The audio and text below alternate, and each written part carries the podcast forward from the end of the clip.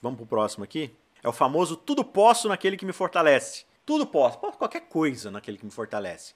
Posso enriquecer, posso conseguir o trabalho que eu preciso, posso vencer essa doença, eu posso alcançar as coisas que eu sempre sonhei, posso fazer o que eu quiser naquele que me fortalece, porque Deus me dá força para conseguir o que eu quero. Certo? Não. Vamos ler o texto? Filipenses 4, verso 11. Tá aqui no verso 13. Um trechinho aqui pra gente ver o que, que vem antes, ó. Digo isto, só esse isto aqui, a gente já tem que voltar para uma ideia anterior, mas eu selecionei esse pedacinho só aqui pra gente já entender o contexto imediato do, do posto daquele que me fortalece. De novo, Filipenses é uma carta, é uma ideia que é desenvolvida do início ao fim. Mas para entender essa frase aqui, o que, que ele tá dizendo? Olha, digo isto não por causa da pobreza, porque eu aprendi a viver contente em toda e qualquer situação. Tanto sei estar humilhado, como também ser honrado. De tudo e em todas as circunstâncias já tenho experiência, tanto de fartura como de fome, assim de abundância como também de escassez. Tudo posso naquele que me fortalece. O que, é que Paulo está dizendo aqui? A questão é: eu aprendi a viver contente em qualquer situação, ou seja, satisfeito. Então, quando eu sou humilhado, eu estou satisfeito. Quando eu sou honrado, ótimo, beleza, é lucro.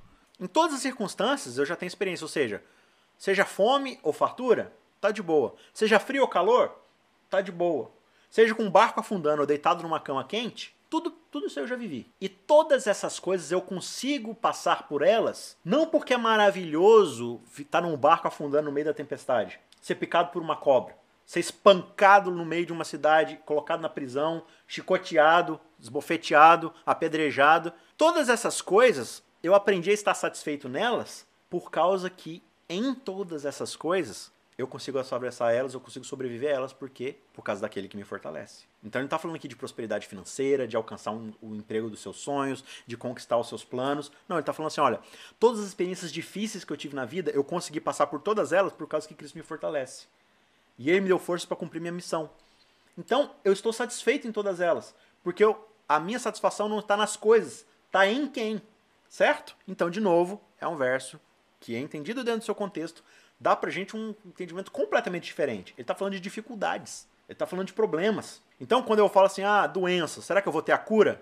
O que Paulo está dizendo aqui é o seguinte, aplicando aqui, tanto faz se eu vou ter essa doença e vou morrer com ela, ou se eu vou ter cura. O que me importa é que na cura ou nessa doença eu tenho Cristo. E isso me basta, com ou sem cura. Cristo é suficiente. Eu posso ter ele e ele vai me fortalecer diante dessa situação para enfrentar essa doença. Lembra que Paulo falou: Ah, por várias vezes eu pedi para Deus tirar o espinho da minha carne tal, tal, tal, mas ele falou: Minha graça te basta. Ué, como assim minha graça te basta? Eu não posso tudo naquele que me fortalece, então por que eu não posso tirar o espinho da minha carne? Eu não posso tudo? Não, mas ele falou assim: olha, é, é justamente esse o contexto.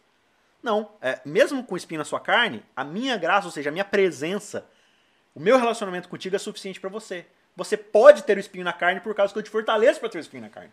Percebe a diferença? Então, não é, de novo, um versinho para você falar assim, ah, posso alcançar o que eu quiser, posso não o que lá. Por causa de uma simples leitura aqui, a gente nem pegou o contexto inteiro. Só esse pedacinho aqui já explica pra gente. Outro verso famoso. Nem olhos viram, nem ouvidos ouviram, nem jamais penetrou em coração humano o que Deus tem preparado para aqueles que o amam. Lindo texto sobre o céu, certo? Porque o céu é um lugar que ninguém viu, que ninguém ouviu sobre, né? que jamais penetrou no coração humano. E Deus preparou para aqueles que o amam o céu, certo? Certo? Ou não, né? Claro, tem alguns escritores, inclusive a própria Ellen White, ela utiliza esse verso para descrever o céu, só que ela utiliza numa linguagem de empréstimo do texto, ela não está fazendo uma interpretação do texto. Então ela achou bonita essa frase aqui, ela falou assim, ah, vou usar essa frase aqui para descrever o céu. Só que ela não está falando assim, Paulo está falando do céu, entendeu? Tem uma diferença aí. Então quando você vai interpretar o texto bíblico, o que, que o texto bíblico está falando? Vamos para 1 Coríntios 2. O texto é bem grande, ele é bem mais amplo, mas eu separei só um pedacinho aqui para dar pra gente um contexto mais ou menos do que, que ele quer dizer. Ó, verso 6. Entretanto, expomos sabedoria entre os experimentados, não, porém, a sabedoria deste século, nem a dos poderosos dessa época, que se reduzem a nada. Mas falamos a sabedoria de Deus em mistério, outrora oculta, a qual Deus pré-ordenou desde a eternidade para a nossa glória. Sabedoria essa que nenhum dos poderosos deste século conheceu, porque se a tivessem conhecido, jamais teriam crucificado o Senhor da glória. Se você for lá no capítulo 1, e no comecinho aqui do 2, você vai perceber que Paulo está falando do teor da sua mensagem. Que ele está pregando algo que é vergonha para aqueles que estão ouvindo, para os que estão perecendo. Né? É, é, os judeus clamam por isso, tal, por sinais, os gregos pela glória, não sei o que lá, não sei o que lá. Nós, porém, pregamos o Cristo crucificado. Escândalo para os gregos, vergonha para os gentios. Mas a ideia do que Paulo está colocando lá é o teor da sua mensagem. E essa mensagem ela é tão fora da curva, ela é tão esquisita e estranha e causadora de vergonha, que ela é um mistério para as pessoas. Cara, quando você olha para a cruz e fala assim, como é que Deus virou homem e morreu e tudo mais, todo esse teor do evangelho, você fala assim, cara, que mistério é esse? Aí ele fala assim: olha, nós expomos sabedoria entre os experimentados. Os experimentados na época eram aquelas as pessoas assim que tipo que elas tinham acesso a uma verdade que só eles sabiam e tudo mais. Enfim, precisa de todo um contexto aí, de todo um estudo para poder ver isso daqui culturalmente e tudo mais. Mas ele está falando aqui dessa sabedoria que os poderosos não conhecem. Se eles soubessem desse mistério, a resposta para esse mistério, eles não teriam crucificado Jesus. Porque eles sabiam, saberiam que estavam lidando de fato com o Filho de Deus. E aí ele diz no verso 9: Mas como está escrito, nem olhos viram, nem ouvidos ouviram, nem jamais penetrou em coração humano o que Deus tem preparado para aqueles que o amam. Aí você fala assim: não é do céu? Não, ele está falando aqui da mensagem que foi exposta para eles. Olha o verso 10. Mas Deus nolo revelou pelo Espírito. Esse nolo aqui poderia ser traduzido por Deus já nos revelou pelo Espírito. Porque o Espírito a todas as coisas prescruta, até mesmo as profundezas de Deus. E ele vai seguir explicando a vida no Espírito, a transformação que acontece quando alguém começa a viver no Espírito, deixa a vida da carne, para de viver como um carnal e começa a viver como um homem espiritual. Né? O homem espiritual ele discerne todas as coisas, ninguém discerne para ele e tudo mais. Enfim. Mas olha só, se ele está falando aqui do céu, porque ninguém viu o céu e tudo mais, por que ele está falando aqui que o Espírito já revelou? O Espírito já revelou o céu para você? Veja, ele está falando aqui de um contexto anterior. Ele está falando aqui da mensagem que Paulo está pregando, que é a mensagem da cruz. Ah, vocês não conseguem entender o mistério da cruz, a sabedoria da cruz, que é vergonha para um monte de gente que não consegue entender? Então, se você receber o Espírito de Deus, você vai entender o que aconteceu na cruz. E aí você vai se arrepender e vai ter a vida transformada e vai passar a viver no Espírito.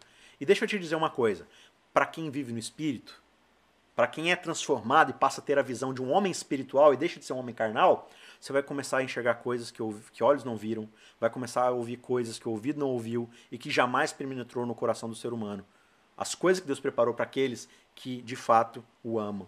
Né? Essas coisas são reveladas no Espírito, porque o Espírito. E aí ele vai explicar aquilo que eu já expliquei. Né? Toda essa ideia, se você quiser ler todo capítulo 2 e o 3 também, ele vai falar justamente dessa ideia, de, de como é diferente alguém que começa a andar no Espírito. A forma como ele enxerga o mundo, encara as coisas, é diferente de um homem carnal, de um homem natural, aquela, aquela pessoa que é caída. Então aqui não é sobre o céu. Embora certos autores utilizem isso aqui para ilustrar o céu, o contexto imediato aqui é de alguém que foi convertido, transformado pelo Espírito e passou a compreender a mensagem louca, esquisita e estranhíssima que Paulo está falando aqui. Maldito o homem que confia no homem. Olha só que texto, está na Bíblia esse texto. Então, maldito é o homem que confia no homem. Então, eu não vou emprestar dinheiro para ninguém porque eu não posso confiar no homem. O homem é safado. Né? A Bíblia está dizendo que eu não posso confiar nas pessoas que eu não posso dar uma palavra de confiança, que eu não posso pegar um dinheiro emprestado, que eu não posso emprestar algo que eu tenho, que eu não posso assinar um contrato com alguém. Não, porque não, não posso confiar no ser humano. Será que é isso? Será que eu não posso confiar nas pessoas? Olha só, Jeremias 17. Assim diz o Senhor: Maldito o homem que confia no homem. Ah, é verdade, está escrito mesmo. Só que o que, que diz depois da vírgula? Faz da carne mortal o seu braço e aparta o seu coração do Senhor. Então, maldito homem que confia no homem tem uma vírgulazinha aqui, ó. Então a frase não está completa. Maldito o homem que confia no homem, faz da carne mortal o seu braço e aparta o seu coração do Senhor. Porque será como o arbusto solitário no deserto e não verá quando vier o bem. Antes morará nos lugares secos do deserto, na terra salgada e inabitável. Bendito, ó, tá fazendo uma contraposição com o maldito. Então, maldito é o homem que confia no homem e faz da carne mortal seu braço e aparta o seu coração do Senhor. Mas, bendito é o homem que confia no Senhor e cuja esperança é o Senhor porque ele é como a árvore plantada junto às águas que estende as suas raízes para o ribeiro e não receia quando vem o calor, tal, tal, tal, tal, tal, tal, tal, tal. Se você ler todo o capítulo e investigar o livro de Jeremias, você vai perceber que essa mensagem é para o rei e os líderes de Israel que estão querendo costurar uma aliança para se livrar de Babilônia. Deus falou: não é para resistir a Babilônia. Eles vão levar vocês. Se vocês não resistirem, vai ficar tudo bem. Eles, não, vamos costurar uma, uma, uma aliança aqui pra gente se livrar, vai dar tudo certo, vamos, vamos fazer uma aliança. Olha, maldito é o homem que confia no homem, para o quê? Para resolver os problemas que só Deus pode resolver. Pelo contrário, bendito é aquele que confia no Senhor. Ou seja, o homem que confia no homem é aquele que faz da carne mortal, ou seja, do ser humano caído, o seu braço. E por isso aparta o seu coração do Senhor. Ou seja, ao invés de confiar em Deus para resolver aquilo que só Deus pode resolver, você começa a buscar soluções humanas. Confiar não só em outros seres humanos, mas também em você mesmo, porque você também é um ser humano. Então o texto não está falando que não posso confiar nas pessoas. Né? A confiança vai se dar por outros contextos, com outras pistas, outras provas, outros convívios, não por causa que esse texto está falando. Esse texto está falando de outra coisa. Romanos 8, 28. Sabemos que todas as coisas cooperam para o bem daqueles que amam a Deus. Esse é o verso. Né? Então, para quem ama Deus, tudo vai dar certo no final, certo? Todas as coisas vão cooperar para o bem. Mas ó, sabemos que todas as coisas cooperam para o bem daqueles que amam a Deus, daqueles que são chamados segundo o seu propósito. Porquanto aos que de antemão conheceu, também os predestinou para serem conformes à imagem de seu filho, a fim de que ele seja o primogênito entre muitos irmãos. E aos que predestinou, a esses também chamou, e aos que chamou, a esses também justificou, e aos que justificou, a esses também glorificou. Que diremos, pois, à vista dessas coisas? Se Deus é por nós, quem será contra nós? E aí ele prossegue: aquele que não poupou seu próprio filho, por nós todos nós se entregou, porventura não nos dará graciosamente com ele todas as coisas? Quem tentará acusações contra os eleitos de Deus? É Deus quem os justifica, quem os condenará e tal. E ele segue dizendo um monte de coisa. Quem vai nos separar do amor de Deus e tal, e tal, e tal, tal. Então, qual que é a ideia aqui? Todas as coisas cooperam para o bem daqueles que amam a Deus, daqueles que são chamados segundo o seu propósito. Então, as coisas que cooperam, elas cooperam para o bem daqueles que amam a Deus, mas esse bem está vinculado ao chamado do propósito. Então, todas as coisas que acontecem na vida de alguém, primeiro, é de alguém que ama a Deus. Se esse alguém ama a Deus e foi chamado para um propósito, ele está dizendo aqui, ó, Deus vai preparar essa pessoa que chamou, que, que predestinou, que justificou, que glorificou e tudo mais, vai prepará-la para a sua obra para o seu propósito. Que propósito é esse? Para serem conformes à imagem de seu filho, a fim de que ele seja o primogênito entre muitos irmãos. Então, qual que é o propósito de Deus? O que, que coopera para o bem desse propósito? Daqueles que amam a Deus? É ser transformado segundo a imagem do seu filho. Então, para aquele que ama a Deus, tudo que acontece na vida dessa pessoa vai colaborar para que essa pessoa seja transformada à imagem e semelhança de Deus. Então, se você passa por uma dificuldade, essas provas, essas lutas, essas dificuldades vão burilar seu caráter para se tornar mais semelhante a Deus, a Cristo. Né? Se você recebe alguma coisa boa, alguma coisa virtuosa, tal, vai ser para te melhorar, para ser mais mais. Então todas as coisas cooperam na vida daqueles que amam a Deus para que nós sejamos transformados segundo o seu propósito, a sermos a imagem e semelhança do seu filho. Um rapidinho aqui, ó. Eu amo os que me amam e os que de madrugada me buscam me acharão. Ah, tá falando aqui que a gente deve acordar de madrugada para poder se relacionar com Deus. Então tem que ser de madrugada, porque de madrugada só busca aqueles que amam a Deus, certo? Será que é isso que o texto diz? Está lá em Provérbios 8. Ó, o verso 12 começa assim: ó, Eu, a sabedoria, habito com a prudência e acho a ciência dos conselhos. O temor do Senhor é aborrecer o mal e tal, tal, tal. Meu é o conselho e verdadeira sabedoria. Eu sou o entendimento, minha fortaleza. Por mim reinam os reis, os príncipes ordenam justiça. Por mim governam os príncipes os nobres, sim, todos os dias da terra. Eu amo os que me amam, os que de madrugada me buscam, me acharão. Riquezas e honra estarão comigo, sim, riquezas duráveis e justiça. Melhor é o meu fruto do que o ouro, sim, do que o ouro refinado. E as minhas novidades melhores do que prata escolhida. Faço andar andar pelo caminho da justiça no meio das veredas do juízo, para fazer herdar bens permanentes aos que amam e encher os seus tesouros. O Senhor, Yahvé, me possuiu no princípio de seus caminhos, e antes de sua obra suas obras mais antigas. Desde a eternidade fui ungida, desde o princípio, antes do começo da terra. Veja, se o Senhor possuiu esse princípio, isso aqui lá no princípio, dos seus caminhos, quando ele começou a fazer suas obras, ele está falando que no começo, ó, a sabedoria. Então, na verdade, do que, que ele está falando tudo aqui? O provérbio aqui, ele está descrevendo a busca pela sabedoria. A sabedoria existe desde o princípio que ela estava lá no Senhor quando ele criou. Então, quando ele criou todas as coisas, no princípio, ele fez isso com sabedoria. E ele está falando que a sabedoria está disponível para as pessoas. Então, quando ele diz eu amo os que me amam e os que de madrugada me buscam me acharão, ele está falando assim: olha, aquele que se empenha em estudar, em buscar a sabedoria, o conhecimento, em, o aprendizado e tudo mais, né? aquele cara que se esforça de acordar cedo para poder estudar e tudo mais, aquele que busca a sabedoria vai encontrar. Em um grau ou em outro. Então ele está falando aqui de acordar de madrugada para fazer o culto. É uma prática saudável? É uma prática aconselhável? Aí é outra discussão. Né? Aí fica para outros critérios, mas não é isso que o texto está falando. Outro texto. Não julgueis para que não sejais julgados. Essa frase, essa frase é um dos top 3 mais usados na sociedade todinho de açúcar pós-moderna. Não pode julgar porque para que não seja julgado. Então não pode, na verdade, é só essa frase aqui, né? Não julgueis. Então você não pode julgar. Você não pode apontar o erro de ninguém. Vamos pro contexto? Será que é isso? Será que eu não posso exortar ninguém? Não posso falar do erro de ninguém? Mateus 7, logo no começo diz, ó, não julgueis para que não sejais julgados. Jesus está aqui em toda a sequência do Sermão do Monte, tá? Que vai começa lá no capítulo 5. Pois com o critério com que julgardes, sereis julgados, e com a medida com que tiverdes medido, vos medirão também. Por que vês tu o argueiro, né, o, o cisco no olho do teu irmão, porém não reparas na trave, no tronco que está no teu próprio olho? Ou como dirás a teu irmão, deixa-me tirar o, o cisco argueiro do teu olho quando tens um, um tronco, uma trave no teu, seu hipócrita. Tira primeiro a trave do teu olho e então verás claramente para tirar o do olho do teu irmão. É, no final, é para você tirar do, do, olho do teu irmão. Você pode exortar. Agora, o que Jesus está falando primeiro, ó, se você vai julgar, cuidado com os critérios que você utiliza, para não ser um hipócrita. Porque às vezes você está falando assim, ah, você tem esse pecado, sendo que você tem um pecado ainda mais profundo em cima daquilo. Aí você está querendo julgar o probleminha do teu irmão e você mesmo não lidou com aquilo ainda. Então ele está falando assim, olha, não julgueis para que não seja julgado. Por quê? Porque o critério, a medida, o peso que você usar para julgá-lo vai ser usado contra você também. Mas a ideia é, tipo assim, cuidado com os critérios que você levanta, porque você está levantando acusações contra você. Se você sabe que aquilo é errado e às vezes você pratica aquilo ou pior, né? Então no final ele está falando assim, você tem que sim que tirar do olho do teu irmão o cisco, mas primeiro lide com a trave que tem no teu olho. Então se você vai julgar alguém, e julgar aqui não é no sentido de condenação. Você não deve de fato condenar. Julgar aqui é de exortar, de abordar o pecado e falar assim, ó, de pesar as coisas, ó, isso aí que você está falando tá errado. A gente não leu o, outro texto de Mateus 18, que, que, a gente deve exortar o irmão, se o teu irmão errar, vai ele e convence ele do pecado. Isso é julgar. É você falar assim, ó, isso aqui que você fez, tal, comparado a isso, tal, tal, tal. Mas para você ter critério para fazer isso, primeiro você precisa se analisar e falar assim, será que eu também não estou sendo pior que ele? Então, primeiro eu preciso resolver esse problema com Deus, para eu ter forças, motivação e coerência para ir lá e ajudar. E de novo, eu vou julgá-lo não para condená-lo, não para excluí-lo, falar assim, não, você não merece salvação nem nada, mas no sentido de querer ajudá-lo, que é o quê? tirar o cisco do olho do teu irmão.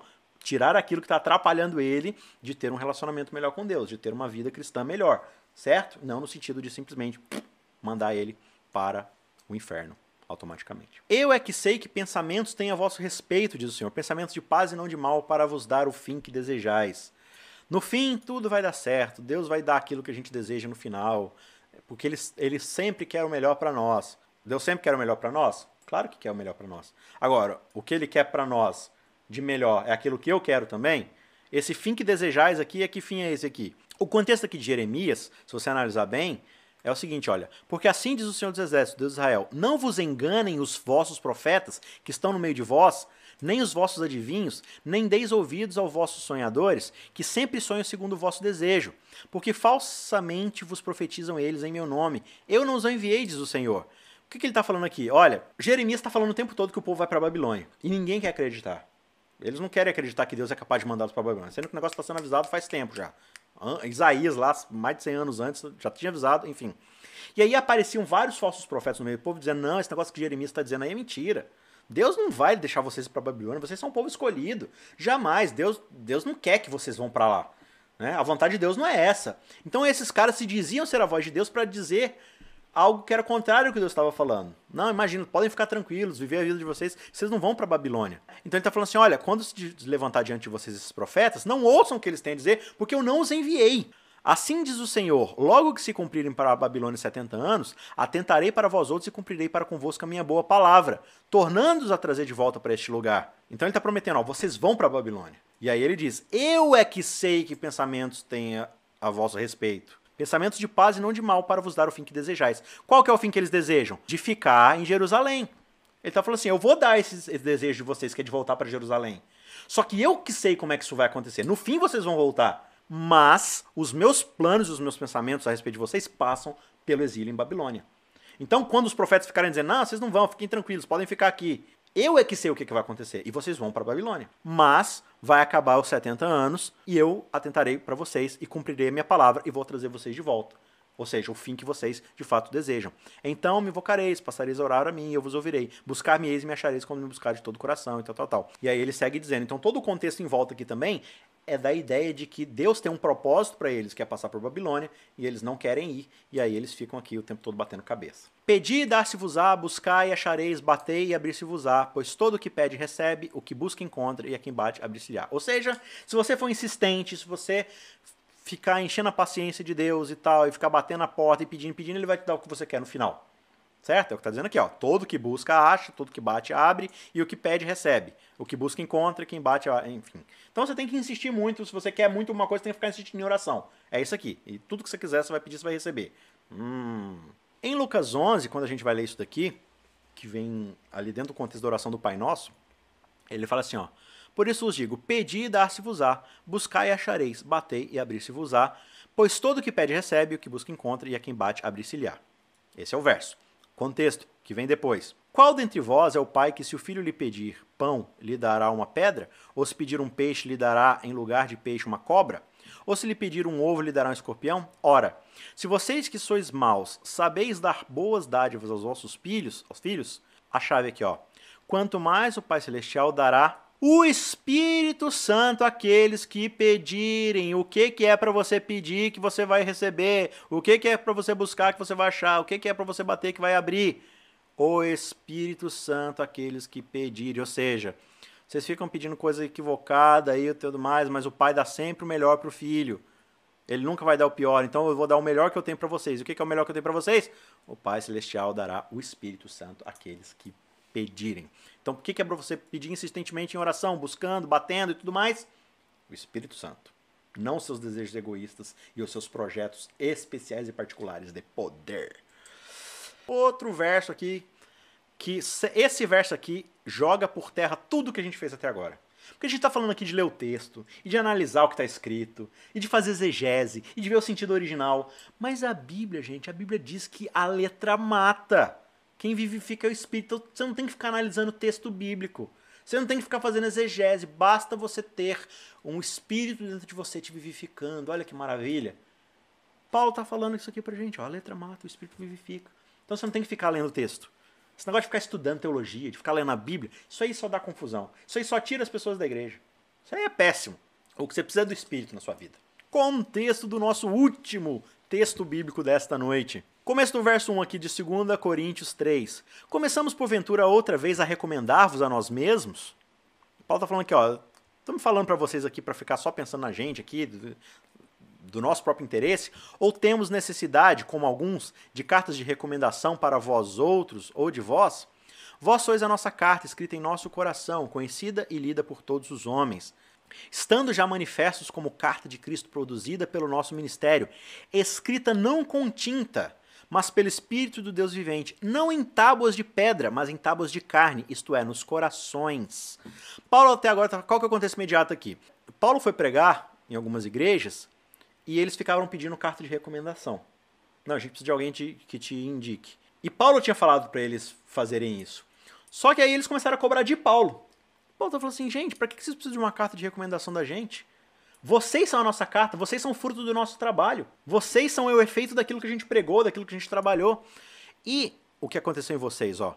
Estando já manifestos como carta de Cristo, produzida pelo nosso ministério, ou seja, vocês estão escritos em Cristo ali, por causa do nosso ministério, e isso foi escrito não com tinta, mas pelo Espírito de Deus vivente. Não em tábuas de pedra, mas em tábuas de carne, isto é, nos corações. Ou seja, ele está fazendo uma alusão aqui à tábua dos mandamentos. Então ele está falando assim: a lei que vocês receberam, que transformou a vida de vocês, que está ali como a vontade de Deus para a vida de vocês, não é aquilo que está na tábua mais, na pedra, está no coração de vocês. Isso lembra lá o que Jeremias fala, o que Hebreus fala, né? De que vai chegar um tempo em que a vontade de Deus vai estar inscrita no próprio coração e não simplesmente lá nas tábuas e tudo mais. Verso 4 e é por intermédio de Cristo que temos tal confiança em Deus. Não que por nós mesmos sejamos capazes de pensar alguma coisa como se partisse de nós. Pelo contrário, a nossa suficiência vem de Deus, o qual nos habilitou para sermos ministros de uma nova aliança, não da letra, mas do Espírito. Porque a letra mata, mas o Espírito vivifica. Qual aliança é essa? Ele está falando da aliança do Sinai, a aliança lá dos Dez Mandamentos, que foi escrito. O que, que era aquilo? Ele vai explicar aqui, ó, verso 7. E se o ministério da morte, gravado com letras em pedra, se revestiu de glória, a ponto de os filhos de Israel não poderem fitar a face de Moisés, olha o que, ele está falando, está falando do Sinai. E ele chama o que aconteceu lá nas letras de pedra de ministério da morte. Por que, Paulo? Por que, que você está falando que o que Moisés trouxe lá do Sinai, aquelas tábuas, era o ministério da morte, que foi revestido de glória e tudo mais? Como não será de maior glória o ministério do Espírito? Qual ministério que é esse? É o ministério da cruz, é o ministério de Cristo. Porque se o ministério da condenação foi glória, Aí ele está chamando agora o ministério de condenação, esse ministério da morte, o ministério das pedras, as letras da pedra. Aquilo é morte. Por que, que as pedras dos Dez Mandamentos eram o ministério da morte? Porque tudo que estava escrito lá testemunhava contra os desobedientes da lei. Por que, que, era uma escrita de morte, era um ministério de morte? Porque ela mostrava o quanto o ser humano estava errado em não obedecer esses mandamentos e que ele deveria morrer, porque a alma que pecar, essa morrerá. O salário do pecado é a morte. Então os dez mandamentos mostravam que a gente estava em pecado. Então a letra mata, porque a letra me acusa. A letra dos dez mandamentos, ela chega para mim e fala, ó, você mente, você rouba, você adultera, você não guarda o sábado, você não tem Deus como único Senhor, você carrega mal o nome de Deus, você não guarda o sábado, você rouba, você cobiça. Então você tem que morrer. Então a letra me condena para me matar. O ministério dela é me condenar. As tábuas da pedra existem para me, me, me, condenar. Mas o Espírito me traz vida. Como? Pela morte de Cristo. Que ele está falando, ó, como não será de maior glória o ministério do Espírito? Porque se o ministério da condenação foi glória, em muito maior proporção será glorioso o ministério da justiça. Qual justiça? A justiça da cruz.